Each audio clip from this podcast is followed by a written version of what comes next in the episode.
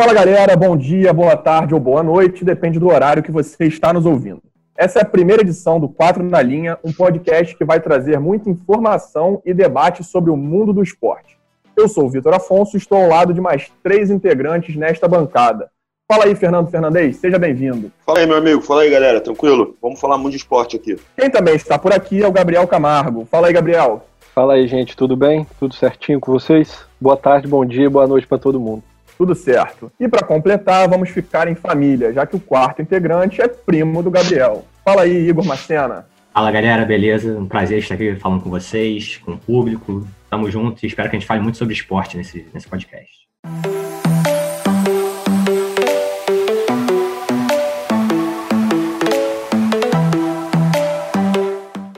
Bem, é, para a gente começar, né, para explicar um pouquinho para vocês, a ideia do nosso podcast é falar sobre os esportes de forma variada. Vamos trazer vários assuntos sobre o mundo esportivo. Por isso, teremos sempre três blocos. O primeiro vai abordar um assunto da semana, algo que esteja quente naquele momento, que esteja sendo bem falado. No segundo bloco, nós vamos falar sobre futebol, já que este é o tema com maior conhecimento entre os integrantes. E para encerrar uma brincadeira, nós teremos alguns joguinhos para também fechar com chave de ouro. Então vamos direto ao ponto deste primeiro bloco. Né?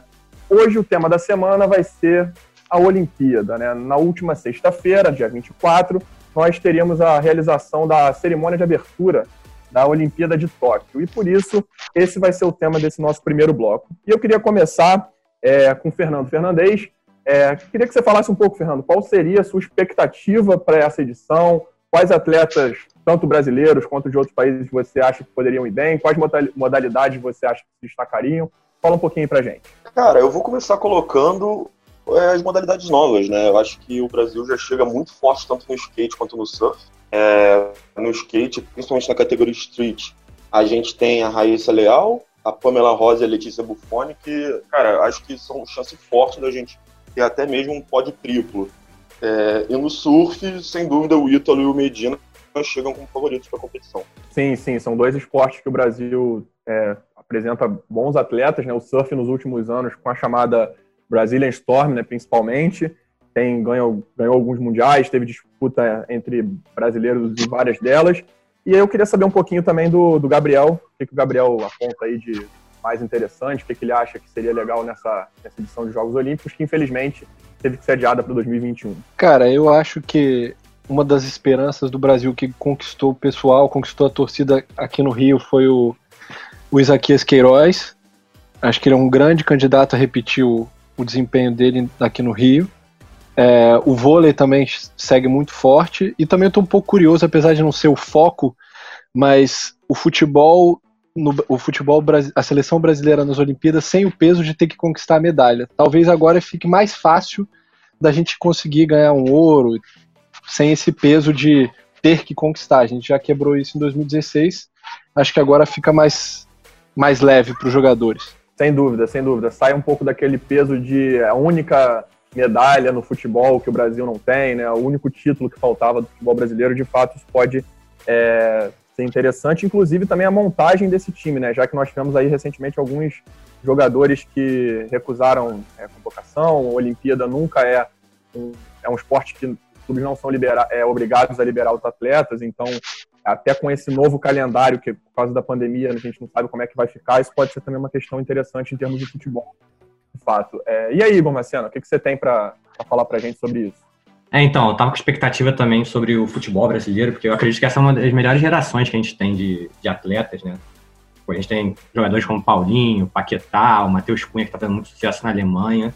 E tinha um time muito interessante sendo montado que dá uma expectativa de da gente ganhar o ouro novamente, sem esse peso que vocês tinham falado também do, da medalha de ouro, que já tinha vindo nas Olimpíadas de 2016. Um outro esporte também que eu tenho, estava muito curioso para ver era o tênis de mesa, porque nos últimos anos surgiu no Brasil o Calderano, que já ganhou o melhor atleta da, da torcida no COB, ele já ganhou medalha em Mundial. E era uma esperança, não sei se de ouro, porque ouro realmente é difícil, mas de pelo menos beliscar um pódio, eu acho que ele estava vindo forte. Aí vamos ver em 2021 como é que vai ser, né? Acredito que ele continue vindo muito forte. Sim, sim. Realmente é mais uma modalidade que o Brasil é, poderia brigar e beliscar alguma medalha. Sempre, sempre acaba tendo alguma modalidade que é, o, o, os brasileiros não imaginam muito, até por às vezes não estarem tão envolvidos naqueles esportes é, um pouco menos conhecidos dos brasileiros entre si, né? É, como o tiro esportivo com o Felipe U na última Olimpíada, também ganhou uma medalha de prata, que foi, é, acredito que para as pessoas do meio é, não foi uma surpresa, mas para aquelas pessoas que não acompanham tanto esses esportes possa ter sido uma surpresa. Então o Brasil sempre aparece com alguma, alguns atletas desse tipo. O próprio Thiago Braz no salto com vara. É, então eu, eu, acredito que possam sim ter atletas brasileiros que, que briguem que, por medalhas que talvez o grosso, né, as pessoas no geral não acreditem tanto, não, ou não conheçam mesmo. E concordo com o Gabriel de que o Isaquias seria, talvez, de todos esses, dos esportes individuais, o, o grande favorito, digamos assim, pela sua performance desde pré-2016 para cá, né? Já é um atleta que vem se desenvolvendo bem desde antes mesmo da Olimpíada do Rio e acumulou vários bons resultados ao longo desse período. E também nos esportes coletivos, o vôlei, de fato, sempre é uma modalidade que sempre disputa. No vôlei masculino, nós temos aí cinco, seis seleções em qualquer competição que pode, podem brigar bem. Mas o Brasil, sem dúvida, vem com grande chance de continuar com medalha. E o, o vôlei feminino, por outro lado, já está num processo de reformulação, né? Desde as última, da última Olimpíada, um processo de reformulação. O vôlei feminino já é um pouco mais uma incógnita em relação ao, aos demais. E aí, falando um pouco até em relação a esses esportes que o Brasil tem tradição, né, é, o, o basquete nesse ano particularmente não vai estar né, no, nas Olimpíadas mais uma vez, o basquete brasileiro que sempre teve uma grande tradição, e eu queria ouvir um pouquinho até do Gabriel sobre isso, o Gabriel que é bem ligado até na NBA, o que, que ele tem achado do basquete brasileiro nesses últimos anos. Cara, é, na verdade é uma bagunça, né, a Confederação Brasileira de Basquete, é, não sei, parece que nenhum processo segue é, uma, uma estratégia, sempre vão mudando, sempre vão mudando, e acaba que a seleção vai ficando envelhecida. A gente tinha jogadores até com uma certa relevância na NBA, né? O Leandrinho, o Thiago Splitter, o Anderson Varejão, a gente não conseguiu aproveitar muito bem esses jogadores. E agora a geração, essa geração foi embora e agora a gente ficou com uma geração muito jovem, muito crua, que está na NBA ainda em um, um estágio muito estão na rotação, eles jogam muito poucos minutos. Então, eu não sei, assim, tem que ter uma reformulação muito grande na confederação. E porque talento a gente tem por aqui, é, mas falta, acho que organização, ter um trabalho definido e tal. É uma decepção mesmo. Acho que foram 44 anos, primeira vez sem, sem disputar o basquete nas Olimpíadas. É, de fato é um esporte que tem, por muitos anos, foi o segundo esporte do Brasil, né? A gente pode falar assim sem desmerecimento, mas eu digo o futebol sempre é um que está muito em alta, sempre é o, o grande esporte do país, é, não em termos olímpicos só, mas em termos gerais, e o, o, basquete durante muitos anos ocupou esse, esse segundo lugar e o vôlei depois cresceu e o basquete ele, em muitos momentos não ficou nem ali perto, né? O basquete acabou de fato tendo algumas é, uma queda bem relevante, deu uma, uma melhorada considerável com a criação do NBB, mas de fato em termos de seleção a gente ainda fica um pouco para trás. É, o Fernando queria também falar um pouquinho sobre esses esportes que, o, que a gente às vezes não imagina tanto sucesso assim do brasileiro, falar um pouco um esporte que não é tão conhecido. Fala pra gente, Fernando. Não, é porque você tinha comentado sobre esses esportes que a gente não costuma é, saber tanto, a gente não costuma passar na televisão, né? E que podem, que podem acabar surpreendendo a gente quando a gente vê algum atleta desse esporte ganhando alguma medalha. E aí eu me lembrei, gostaria de falar sobre ela, que é a Nathalie Mulhausen, que foi campeã mundial recentemente de esgrima, na categoria espada, é, surpreendendo a todos nós, e acho que ela chega forte em Tóquio, podendo também surpreender a gente, conseguindo uma, uma vaga nesse pódio. Sim, excelente colocação. É mais um, mais um atleta, digamos, é, de um esporte individual que a gente está levantando aqui, né? Já falamos é, do Calderano, é, do Isaquias, Agora mais um caso. E eu, eu até queria ouvir um pouquinho, até uma cena, falar um pouquinho mais sobre, sobre até o Hugo. Até uma curiosidade que eu fiquei quando ele, quando ele levantou. É, qual seria, assim, na sua análise, Marcelo, uma chance real de, de medalha para o Hugo? Você imagina que ele de fato poderia brigar pelo, pelo, pela. Seria mais um cenário de de repente brigar ali pelo bronze? Você acha que ele teria alguma chance de medalha de ouro? Fala um pouquinho mais para a gente nesse sentido, igual o Fernando falou um pouco do, desse, desse desempenho da, da esgrima brasileira recentemente. Claro, então, é, eu acredito que ele tenha é, chance real de medalha, não de ouro, mas ele briga pelo bronze, porque ele tem, ele vem numa crescente muito forte nos últimos anos. Ele, eu acompanho ele desde muito tempo. Ele, inclusive, eu sou um, eu jogo handball esportivamente, é um dos esportes que eu mais gosto de praticar. E o, o técnico que me criou, assim, que me ensinou tudo de handball que eu sei, é pai dele. Então eu acompanho ele há muito tempo já, ele estudou no mesmo colégio que eu e vejo que ele vem numa crescente muito forte. Ele saiu do colégio para começar a treinar, pra, foi para clube e hoje joga na Alemanha. E eu acompanho muito ele, acompanho os resultados e ele vem, vem muito forte. Já acompanho há bons anos assim a, a crescente dele. Eu acredito que ele venha para uma medalha de bronze. Assim, acho que ele vem muito forte para representar o Brasil nesse sentido. Essa sua história é bem legal mesmo, até por isso eu, eu te chamei para falar um pouquinho mais desse assunto, para voltar um pouquinho no Hugo, que essa história de fato é, é bem marcante, assim, para a gente poder falar um pouco até do, do crescimento, do desempenho do Hugo ao longo dos anos. Você já comentou até uma vez que sabiam, desde a época de colégio, que era um esporte que ele se destacava e que ele tinha grande chance de, de crescer. Isso é bem legal, né, de fato. Sim, sim. Ele, ele no colégio ele praticava vários esportes, mas eu sempre tive muito contato com o pai dele, né? E no colégio eles já viram que o que ele mais se destacava mesmo era de mesa, que ele tinha um futuro. Então, o pai dele, como professor de educação física, ele já viu que é, o filho queria aquilo, que ele tinha, tinha uma meta de ser atleta de alguma coisa, e aquele esporte ele gostava, e ele se destacava, então eles, eles desde o do início confiaram muito nele, deram todo o suporte, e você vê como um atleta consegue chegar em um alto nível se tiver suporte, se tiver a família do lado, se tiver estrutura, e ele conseguiu, e hoje é uma, eu acho que é uma das grandes esperanças do Brasil, sim, de medalha.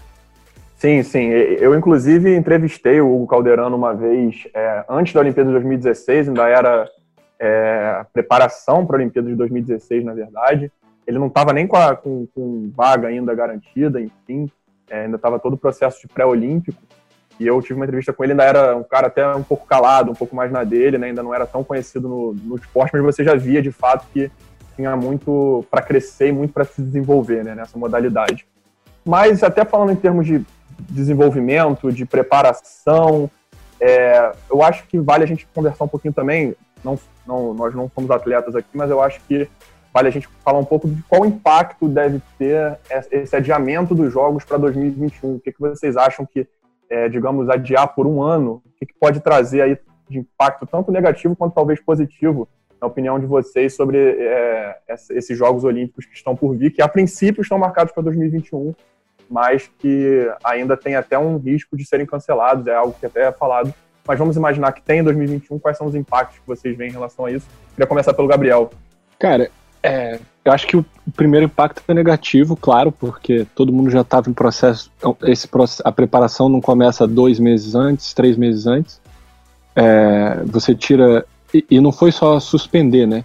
Suspendeu e criou uma realidade que o próprio treinamento, por exemplo, esportes coletivos, é, ficar, o cara ficou sem treinar. Então, eu acho que é muito prejudicial. Sem contar que sempre, chegando nas Olimpíadas do ano que vem, se elas realmente acontecerem, vai sempre ter aquele caso de alguém que estava no auge agora chegando em 2020 e em 2021 ou teve uma lesão ou então começou a declinar fisicamente é, é ruim para todo mundo, eu acho, no final das contas, porque não é um ano a mais de preparação, não é como se fosse um ano a mais normal de preparação. E, e, e vai ser uma realidade meio estranha ainda. A gente não sabe como vai ser um evento tão grande, reunindo tanta gente é, no mesmo lugar, né? Então, acho que vai ser um desafio. Vai ser uma Olimpíada meio diferente para todo mundo, assim.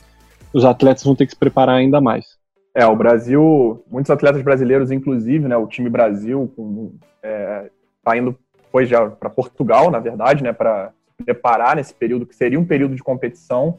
E aí muitos atletas brasileiros vão se reunir em Portugal num, num amplo, uma ampla infraestrutura é, para prática de esportes, exatamente para é, não perder, digamos, o, a competitividade, para retornar, na verdade, a um cenário de competitividade é, em volta aos treinos, né? Está é, acontecendo nesse momento, período que seria de Jogos Olímpicos, eles estão se reunindo em Portugal, com todos os devidos cuidados, claro, é, mas é uma forma também de se manter, mas de fato não é o cenário ideal, né? Não é um cenário de que, que você tem todo o ciclo olímpico ali de quatro anos de preparação e no ano que seria a fase final e também aquela disputa em si, tudo é suspenso, fica para o próximo ano, quebra um pouco de fato aquela preparação.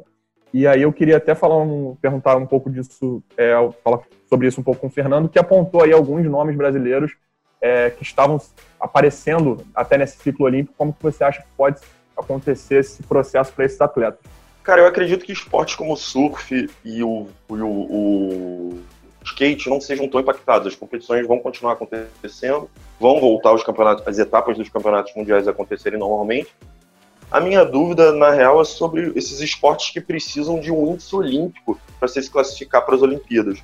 É, eu não sei como cada confederação está fazendo, se os atletas que já haviam se classificado mantêm-se classificados, ou se vai haver novas, novos processos seletivos para novas vagas? Como é que vai ser esse ano, antes, é, esse novo ano de treinamento antes das Olimpíadas? É, de fato, os esportes que retornem, né? No surf, por exemplo, já tínhamos vagas definidas, né? Sim. Já tínhamos algumas vagas definidas, é, mas ainda tinham outras vagas também, de fato, em, em disputa. Com certeza, esses atletas que, digamos, que já estavam garantidos, óbvio que eles sentem um impacto, mas eles já estão com as vagas deles ali certas, né? De fato, Sim. deve ser um cenário até um pouco mais angustiante para os atletas que ainda estavam brigando por essa, por essa classificação, né?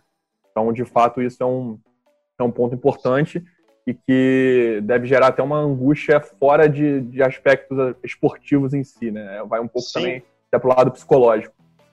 Sim, eu fico muito mais na dúvida nos atletas de natação e atletismo, que dependem de um índice olímpico para chegar para chegar aos jogos, né? Então não sei como é que cada confederação vai lidar com, com esse problema. Sim, sim. E para a gente também pegar um pouquinho a opinião sua, Marciano, é, sobre essa, você falou bem, né, da, da preparação do, do Hugo. Não precisa falar especificamente assim do cenário do Hugo, mas o Hugo que é um cara que você conhece há tanto tempo. Como que você acha que um, que um atleta que desde pequeno já sabe que tem grandes chances de ter um ótimo desempenho em Olimpíada como que você acredita que possa estar até a cabeça desse, desse atleta nessa preparação, é, tendo em vista que tem que esperar, né? agora não tem o que fazer. A, a, grande Olimpíada dele talvez possa não ocorrer, e se ocorrer tem que esperar mais um ano. É, então, eu acredito que é muito complicado para um atleta de alto nível que ele se prepara num, num ciclo olímpico todo, tipo, tem, são quatro anos de preparação para chegar bem no momento das Olimpíadas e estar tá no seu auge para ter o seu melhor resultado, e aí acontece um adiamento desse, acontece um problema que ele não pode competir na época ele estava se preparando para ser o melhor. Então, acho que vai ser a Olimpíada mais diferente nesse sentido, porque todos os atletas estão se preparando para em 2020 estarem no seu ápice técnico e físico. E aí, normalmente, o ano seguinte é um ano que eles têm. O ano seguinte ou alguns meses seguintes são os que eles têm mais descanso, que eles se preparam menos, que eles tiram um ano mais para se preparar para o próximo ciclo. E agora essa preparação é para eles estarem no ápice de novo. Então, acredito que os resultados vão ser muito diferentes. Até esse, nesse sentido dos índices, eu também não sei. Mas eu acredito que a maioria vai manter. E quem precisa, quem ainda tem provas para, para ter um índice novo, as pessoas têm que mudar completamente a preparação deles. Então, acho que vai ser a Olimpíada mais diferente nesse sentido. A gente vai ter resultados que ninguém esperava, porque vai ter preparações diferentes. Vão ter uns que vão conseguir se adaptar melhor, vão ter alguns que a gente espera muito deles, mas eles não vão ter o índice que precisa, eles não vão tá, chegar no seu ápice físico nem técnico. Então eu acho que essas Olimpíadas vai ser uma para a gente ver que vão ter muitas surpresas. É, eu acho interessante até essa sua abordagem, né? Que talvez é, é uma Olimpíada que a gente, por exemplo, é, não vai ter mais grandes nomes, né? Como por exemplo Usain Bolt e Michael Phelps que despediram exatamente na Olimpíada do Rio, né, dois dos maiores, se não os maiores nomes da história das Olimpíadas. Então, de fato, é, agora, ainda mais num cenário desse de, digamos, ter mais espaço para exatamente de mudança de geração em alguns esportes, como é o caso desse, né? Eu acho que ainda pode gerar essa questão exatamente da quem pode se adaptar melhor, não necessariamente até em termos de, de talento ou em termos esportivos em si, né? Mas até em termos psicológicos mesmo, é um, é um ponto de fato relevante nessa, nessa discussão.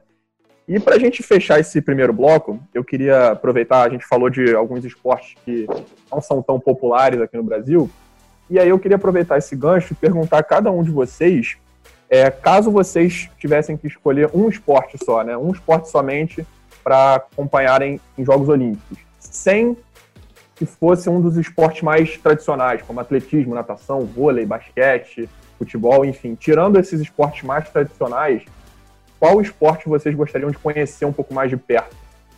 Eu queria começar com, com o Fernando. Cara, boa pergunta. É... E fala para mim, desculpa, Fernando, fala para mim também o motivo, né? Nem que seja algo bem rápido.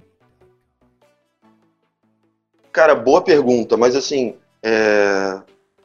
eu sempre tive um esporte que não, não, não sei nada sobre, assim, confesso que não sei muito pouco sobre, mas eu sempre, quando, quando passava na televisão, eu gostava muito de assistir. É, uma, é um esporte bem dinâmico que sempre rendeu momentos interessantes, assim. É, não pra gente, assim, não pro, pro brasileiro especificamente, mas do pan-americano, que é o, o taekwondo. Eu gostaria muito de entender mais sobre esse esporte e, assim, gostaria de dar uma chance maior para ele em próximas competições, assim. Bem, bem interessante o Brasil, é, que tem muita tradição em modalidades de luta, né? O Brasil acumula, tem aí o judô, que é um dos grandes esportes que dão medalhas para o Brasil. Tivemos medalha de, medalhas no boxe, então é, a, a, luta de fato é, uma, é, é um segmento, assim, digamos, é porque tem vários esportes envolvidos que de fato o Brasil costuma ter sempre atletas brigando bem. E, Gabriel, e você? Qual esporte você acha que seria interessante conhecer um pouco mais de perto? Cara, eu acho que depois de 2016 do desempenho do Felipe Wu, que você mesmo citou, eu acho que iria nele, assim, que é um atleta que se destacou aqui, é, meio que chamou atenção para um esporte que ninguém ligava aqui no Brasil, pouca gente se importava, e na verdade é um esporte que é fácil de você de você entender, né? Não tem muito mistério assim. E eu lembro de ter acompanhado, de ter visto em 2016 torcendo para ele seria esse esporte, eu acho, dos diferentes. Se eu tivesse só, só uma opção, eu acho que eu iria no tiro. É, é, inclusive foi a primeira medalha né, do, do Brasil nos Jogos de 2016 e também, assim, falando de forma leiga, alguém que não é muito conhecedor da, da modalidade, foi de fato para mim uma surpresa. E queria saber, Marciano, e você? Qual o esporte, assim, entre esses menos populares, digamos, aqui para os brasileiros, qual deles você escolheria?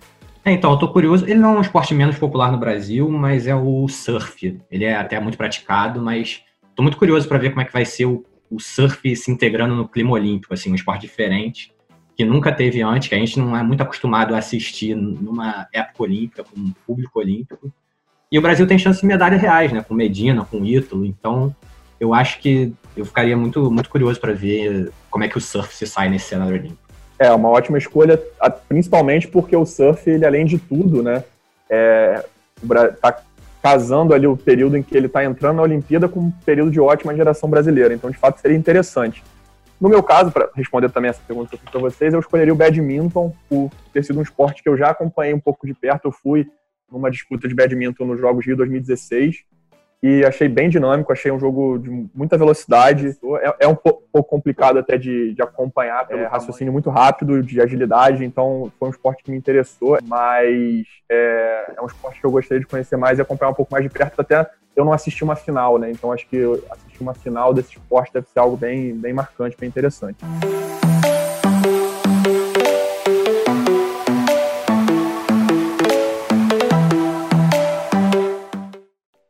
E agora o assunto da vez vai ser a Premier League, que terminou neste domingo, dia 26 de julho. É, tivemos a última rodada acontecendo aqui no, pelo horário de Brasília, de meio-dia às duas da tarde. É, tivemos as definições das vagas na Champions League, os rebaixados. E o campeão a gente já tinha há muito tempo. O Liverpool é, passou por cima dos adversários e conquistou a Premier League com folga. Até no período da pandemia, quando a pandemia começou, a gente já imaginava, matematicamente não estava campeão, mas já acreditava que o Liverpool ganharia esse título. E aí eu queria começar com você, Marciano. O que, que você tem para trazer até de análise sobre a competição, é, falar um pouquinho do Liverpool e também o que, que você é, tem algum outro time que você queria destacar dessa Premier League? É, então, começando o Liverpool, ele fez uma campanha muito boa, né? Ficou muitos jogos sem perder. Teve até um momento que pensavam que ele ia bater o recorde de, de pontos, de, de ser campeão invicto, mas acabou que ele já com uma larga vantagem sobre o, o Leicester, depois sobre o Manchester City, ele acabou diminuindo um pouco o ritmo. E é, é dá para entender, né, o que aconteceu. Mas mesmo assim foi uma temporada fantástica deles. Eles conseguiram vários jogadores se destacando, um time muito muito encaixadinho pelo Klopp. Dava gosto de ver jogar, assim. Eles passavam por cima de todos os adversários, tanto na tanto na, na, é, na Premier League quanto na Champions. Já acabou que na Champions eles em um jogo um pouco ruim contra o, o Atlético de Madrid, perderam, e aí quando foram tentar reverter o jogo em casa, eles jogaram, pressionaram, mas o Atlético de Madrid acaba que é um time muito. sabe se defender muito bem, muito forte. E aí acabaram não conseguindo. Tiveram ainda o desfalque do Alisson também, né? Que acabou que.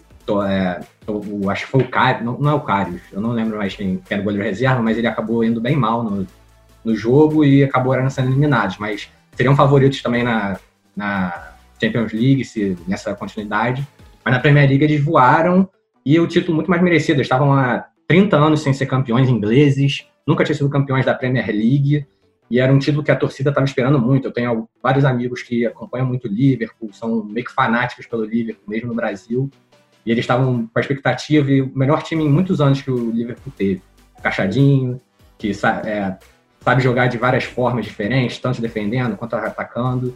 Então é um time que é, a, gente parava para assistir nesse, nesses últimos tempos e merecidamente foram campeões. Outro time também que eu queria destacar era o City, que sempre é um time com, com Guardiola, ele acaba que é, chama muita atenção, porque o Guardiola sempre, é, desde o Barcelona, ele bota um estilo de futebol muito, muito gostoso de se ver, e tanto no Barcelona quanto no Bayern de Munique, ele conseguiu resultados, mas no City ele teve um início que ninguém sabia assim, se ele ia conseguir adaptar esse estilo dele para o futebol inglês. De início ele teve um pouco, um pouco de dificuldade, mas depois já começou a, a conseguir botar os jogadores para jogar, botar a filosofia dele num futebol diferente, muito mais físico, que é o inglês. E ele conseguiu fazer, só que essa temporada ele foi um time de altos e baixos. Ele começou meio mal, ele teve alguns momentos muito bons na temporada, teve alguns jogadores se destacando, como o Sterling, o De Bruyne, e ele mesmo assim, muitas vezes o time não conseguia render o, esperado. E agora nesse final eles também com essa volta do futebol, depois da pandemia, eles tiveram alguns momentos mais é, de bom futebol, outros momentos em que não conseguiram render tanto, tanto que foram eliminados agora pelo Arsenal na Copa, Copa da Inglaterra. Mas é, é um time que eu tô com expectativa para ver na Champions League, nessa volta da Champions League, acho que é um dos favoritos hoje. E eu queria até abrir uma discussão sobre os grandes jogadores do, desse campeonato inglês. Porque, para mim, na, na, minha concepção, acho que o De Bruyne é um dos melhores jogadores hoje em dia. Se tivesse a eleição de melhor jogador do ano, geral, do mundo, eu acho que ele seria um dos favoritos. Assim, não vai ter o da, da France Football, mas da FIFA ainda não se sabe. A princípio vai ter, mas ninguém tem certeza ainda. Mas eu acho que ele fez um campeonato espetacular, apesar desses altos e baixos do Manchester City. Tem alguns jogadores do Liverpool também, que, por exemplo, a, a imprensa falou que o é, elegeu o Henderson como o melhor jogador do campeonato. É, muitos falam também do que o Van Dijk foi um dos melhores. Tivemos o Mané jogando muito bem também.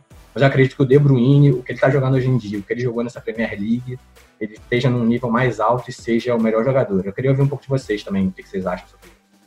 Olha, acho que é excelente sua pergunta, né? Primeiramente, sua análise sobre os sobre tanto o Liverpool quanto o Manchester City e achei excelente, excelente a sua pergunta sobre melhor jogador talvez da competição. É sempre uma a Premier League isso é sempre muito difícil, né? Porque a gente é uma liga de alto nível com muitos bons jogadores. Mas eu concordo com a sua análise. Eu acredito que o De Bruyne foi o melhor, individualmente falando, foi o melhor jogador da competição, principalmente porque sem ele eu acho que a, eu acho que o, o, os poucos momentos que ainda se acreditou que o Cis talvez pudesse tentar algo foi graças ao futebol do De Bruyne. Eu acho que ele foi um cara que se destacou e que esteve acima da média do resto da equipe. A equipe não conseguiu acompanhar a temporada do De Bruyne. E o Henderson, eu acredito que também foi uma eleição, é, fez um grande, uma grande temporada, mas eu também acredito muito no simbolismo dessa escolha, né? Porque é o capitão, o sucessor do Gerrard, digamos assim, o Gerrard, grande nome do Liverpool no século e que teve aquele episódio do escorregão contra o Chelsea que tirou o título do Liverpool é, em 2014, no grande, na grande chance do Liverpool ganhar a Premier League pela primeira vez. E aí depois o, o, sucessor, o Anderson, assume a faixa de capitão, fica muito naquele rótulo de o próximo dia, aquilo durante um tempo foi complicado, e agora o cara triunfou, né? Agora ele conseguiu chegar tanto o título de Champions no ano passado e agora título de Premier League, então acredito muito também no simbolismo é, dessa escolha. Queria escutar também um pouco do Gabriel nesse, nesse sentido. Eu concordo, eu acho que o De Bruyne foi o melhor jogador na Premier League mesmo. É, foram 20 assistências na temporada, que é coisa pra caramba. O segundo lugar é o, o Alexander Arnold, que tem 13, para você ter uma ideia. E um time muito mais encaixado e, e, e, que foi o campeão, né? É, mas eu acho que o De Bruyne tem jogado muita bola, tem muito tempo já. A gente esquece, não sei porque aqui no Brasil a gente meio que não bota ele no patamar, mas eu acho que ele é top 5 com certeza. É, e, e, esse ano eu acho que poderia até brigar ali pelo, pela bola de ouro. Além disso, eu acho importante destacar na Premier League dois fatores, um negativo e um positivo. O positivo acho que é o Leicester, que mais uma vez, não sei exatamente como, eles conseguem se reinventar e conseguem uma posição boa, apesar de não ter conseguido a vaga na Champions hoje, mas pegaram um quinto lugar, vão disputar a Europa League. Para um time do tamanho do Leicester, é um fato positivo e a ser comemorado.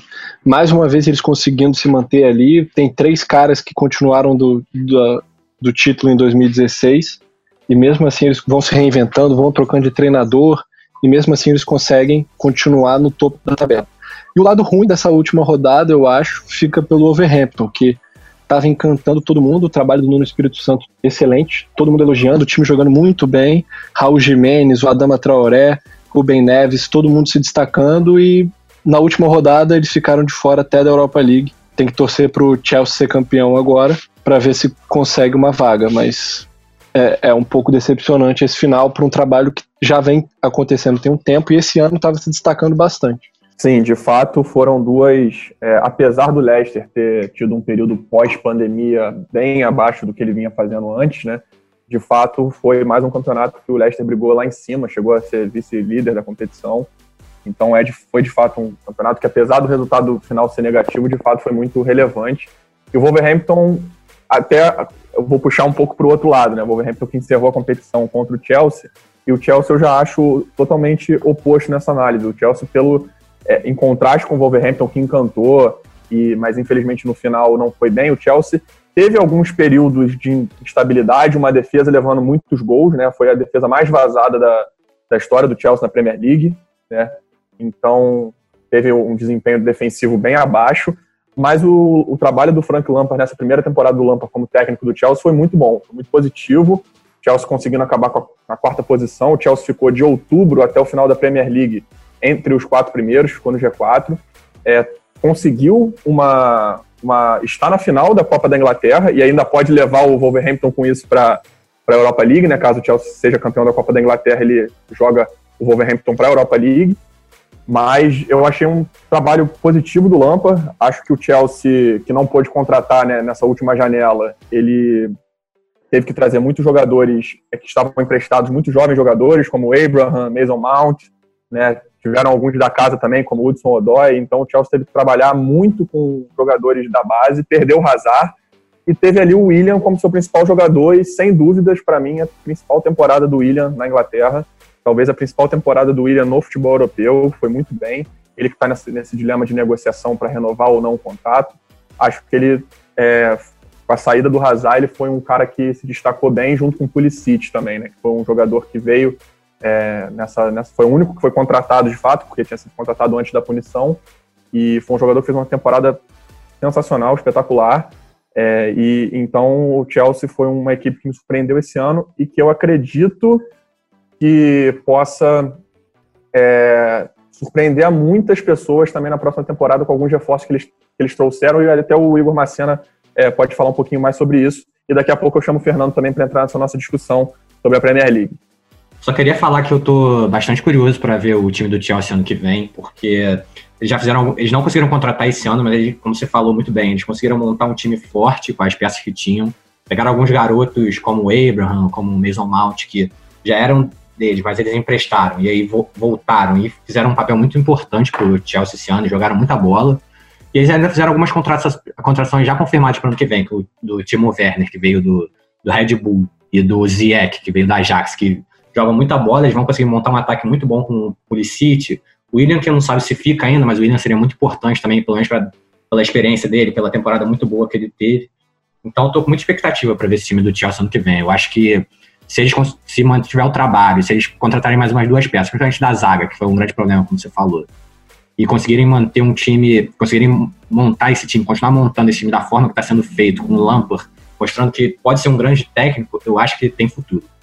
Concordo, eu acho que foi um time que surpreendeu. Eu diria que entre todas as equipes né, que a gente falou, eu acho que pelo menos do meu ponto de vista, foi a equipe que mais me surpreendeu, porque em muitos momentos encantou de jogar.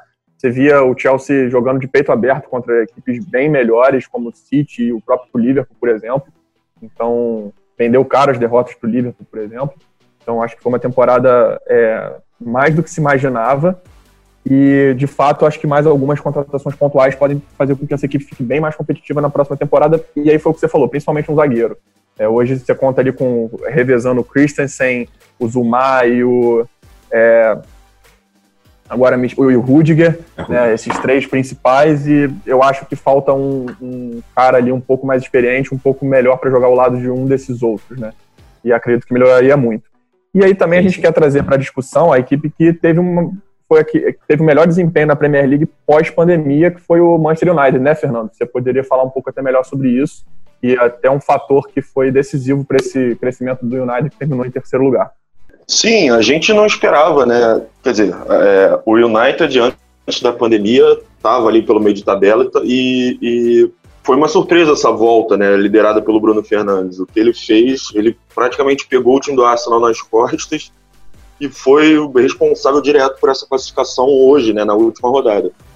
Acho que o, o Manchester tem que agradecer muito a ele.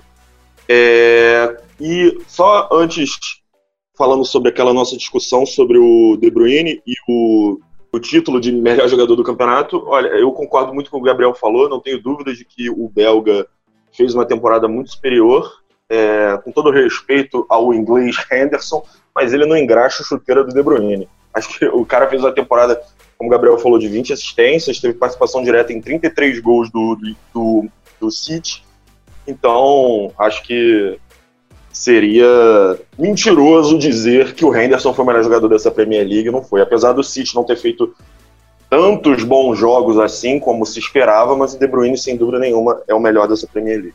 É, é, até, é até engraçado essa sua colocação, porque de fato faz sentido. A Premier League às vezes tem um pouco disso, né? Porque tem tantos times com tanto poder financeiro, se você for ver, por exemplo, o Alisson foi contratado como, como goleiro mais caro da história e pouco tempo depois o Kepa foi contratado pelo Chelsea como goleiro mais caro da história, superou o Alisson, e se você for ver em termos de desempenho, de qualidade dos dois, não tem nem comparação, né? Então, é, tem muitos desses elementos, de fato, na Premier League, até pelo poderio financeiro é, da liga.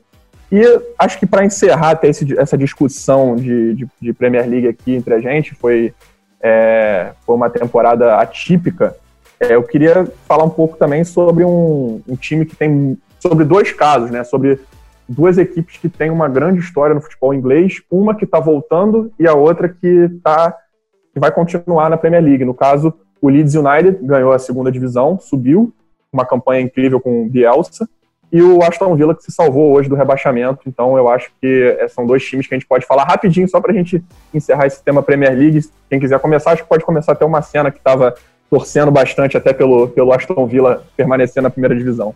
É, então, como bom vascaíno, eu acompanho, tava acompanhando muito o Aston Villa para ver o desempenho do Douglas Luiz.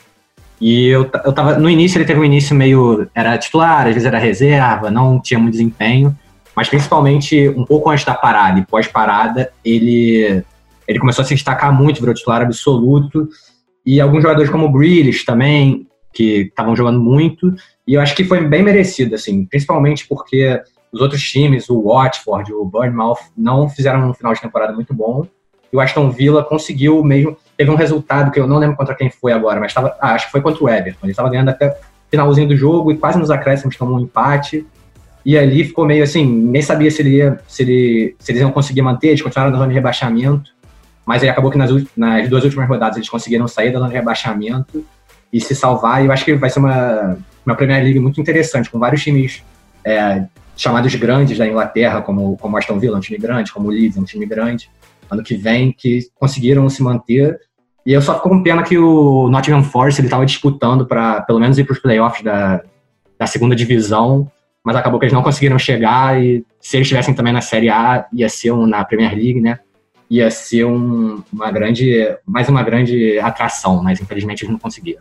Do Leeds, eu acho que vale destacar o Bielsa, né? Que é um cara que encanta todo mundo, por onde passa, pelo Olympique de Marseille, pelo Atlético Bilbao, os times dele jogam bem, todo mundo gosta, mas acaba que fica marcado por não conquistar título, para não conquistar os objetivos é, que se esperam dos times dele.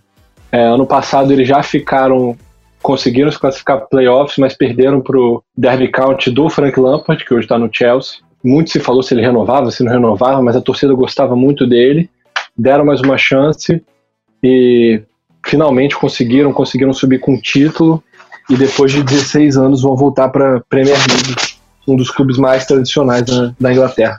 Sim, é bem legal ver essas duas equipes é, continuando, né? Uma voltando e a outra continuando. São equipes que já têm até histórico de decisão de Champions, Vila com título de Champions.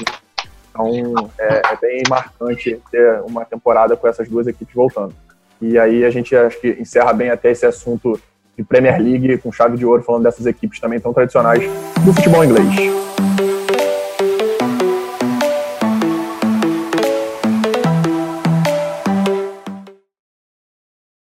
Chegamos agora a um momento bem aguardado por todos, né? O momento de disputa, um momento de joguinho entre os nossos participantes. E eu vou explicar para vocês é, a dinâmica desse jogo, o primeiro jogo do, do nosso podcast, do 4 na linha e esse jogo se chama Professor Pardal. É um jogo que, que quem acompanha alguns canais aí de esporte é, sabe que tem muitos canais que fazem e é bem interessante. Vou explicar rapidamente a dinâmica para quem não conhece. Eu vou pegar um jogo histórico, algum jogo importante, marcante, enfim, que a nossa geração tem acompanhado, claro. E aí os integrantes do, do, dessa partida terão, no caso, Gabriel, Fernando e Macena, terão que é, responder, escalar os jogadores que entraram em campo. Não vale os jogadores que ficaram no banco. Tem que ser jogador que pelo menos tenha entrado em campo, titular ou reserva que tenha entrado. E aí a dinâmica vai ser o seguinte: eu vou sortear aqui quem é que vai começar, qual vai ser a ordem de resposta, vou falar qual é o jogo, e aí a pessoa tem que falar um jogador, e aí vai passando para a seguinte: cada jogador certo, essa pessoa vai ganhar um ponto, e aquela que somar mais pontos no final vai ganhar o jogo. Então, aproveitando, como hoje nós falamos de Olimpíadas e é, nosso outro tema né, é sempre futebol, eu resolvi, para a gente colocar nesse jogo, o tema da vez ser um jogo de, de, de Olimpíada. Um jogo marcante para a gente, não de um ponto tão positivo. Né? Eu quero que vocês escalem para mim é, os jogadores que atuaram né, na partida entre Brasil e Argentina da Olimpíada de Pequim em 2008. Eu quero que vocês escalem para mim tanto jogadores da, do Brasil quanto da Argentina que entraram em campo naquela partida de semifinal de Olimpíada em 2008. 2008. É, e aí, é, vamos lá, vamos começar. Eu, a ordem vai ser Fernando, é, Macena e depois o Gabriel. Então, Fernando, começa com um jogador que esteve naquele jogo entre Brasil e Argentina na semifinal olímpica de 2008 em Pequim. Messi. Vamos lá agora, o Fernando acertou, então vamos lá, Macena, você, sua vez de responder. Esse jogo aí é complicado para mim, mas eu tenho quase certeza que o Thiago Silva estava em campo. Não, o Thiago Silva era reserva e não entrou. Putz. Você começou Comecei muito bem, bem. Comecei bem. Gabriel? É, eu lembro que. Eu lembro de uma foto que era Ronaldinho Gaúcho e Thiago Neves, então eu vou de Ronaldinho Gaúcho. Excelente, Ronaldinho Gaúcho estava. Fernando? Cara, eu vou continuar na Argentina, eu vou de Agüero. Muito bem, Agüero que fez dois gols nessa partida. Acertou, Fernando. Gabriel? Uh, Riquelme. Certo também. Riquelme fez o outro Caraca. gol da Argentina. Caraca, essa eu não lembrava Acho que ele não. fez o último gol. Acho que ele faz o último gol. Acho que fez é o gol de pênalti. Fernando, sua vez. Ih, é, eu vou de. Diego, não estava nesse time? Diego estava nesse time. Gabriel? Uh, Ramires? Vamos ver. Não, Ramires não entrou. Puta, mas ele tava, Ramires né? não sabia. Ele tava na Olimpíada, mas ele não entrou nesse jogo. Fernando, se você acertar, você ganha mais dois pontos e ganha o professor Pardal de hoje. Ih, rapaz, que responsa. Cara, a sorte, eu lembro que era um goleiro que não ficou muito tempo na seleção, mas eu lembro bastante que era ele o goleiro nessa época, que era o Renan, que era do Inter, se não me engano. Muito bem, você acertou. O Fernando é o primeiro vencedor do professor Pardal. É, e eu não sei por que, que nenhum de vocês falou do Thiago Neves, já que o Gabriel lembrou Gabriel do falou, Thiago Neves. Eu ia falar exatamente isso. o Thiago Gabriel errou e não falou Thiago Neves. E, e, o, e o Thiago Neves foi expulso nessa partida, inclusive. Ele foi expulso. Ele e o Lucas Leiva foram expulsos, mas o, o Thiago Neves. Leiva. o, Thiago Neves, o Thiago Neves jogou. E então, Fernando, você, você ganhou o professor Pardal de hoje. E nós vamos ter também mais um segundo joguinho para finalizar. E esse joguinho, de, esse é o perfil. Né? Perfil, de, como de sempre, vão ter 10 dicas. E aí, conforme, conforme a pessoa acerta, né, ela ganha um número de dicas não pedidas. Ou seja, cada dica pedida, ela perde um ponto. Começando com 10 na primeira dica, depois se pedir uma segunda dica, cai para 9, 8 e assim sucessivamente. Eu vou começar na ordem inversa da vitória no primeiro jogo. Então eu vou começar com o Igor Macena. Macena, escolhe, por favor, uma dica de 1 a 10. Quero a 6. A 6. É... Lembrando que o tema é da, do primeiro bloco, o tema Olimpíada. Sou casado com uma jogadora da mesma modalidade. É... Não faço ideia, mas. Eu vou, vou passar. Eu não tenho ideia nem de quem está. Tá bom. Gabriel. Vamos dar o número 10. Tenho mais de 1,90m. É o Murilo do vôlei. Exatamente, é o Murilo Putz. É. Você acertou.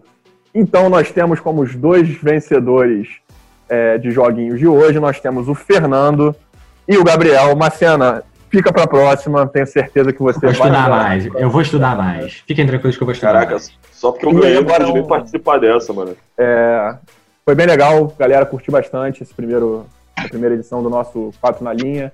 É, se alguém tiver mais alguma consideração, rapidinho, mais 30 segundinhos para cada um, caso queiram, senão a gente encerra por aqui. Foi um prazer estar com todos vocês. Não, só dizer mesmo que foi um prazer estar com vocês. É, acho que a gente falou muito bem sobre as Olimpíadas, sobre a Premier League. E dizer que já já a gente está de volta para falar sobre outros assuntos, sobre outras paradas do mundo esportivo.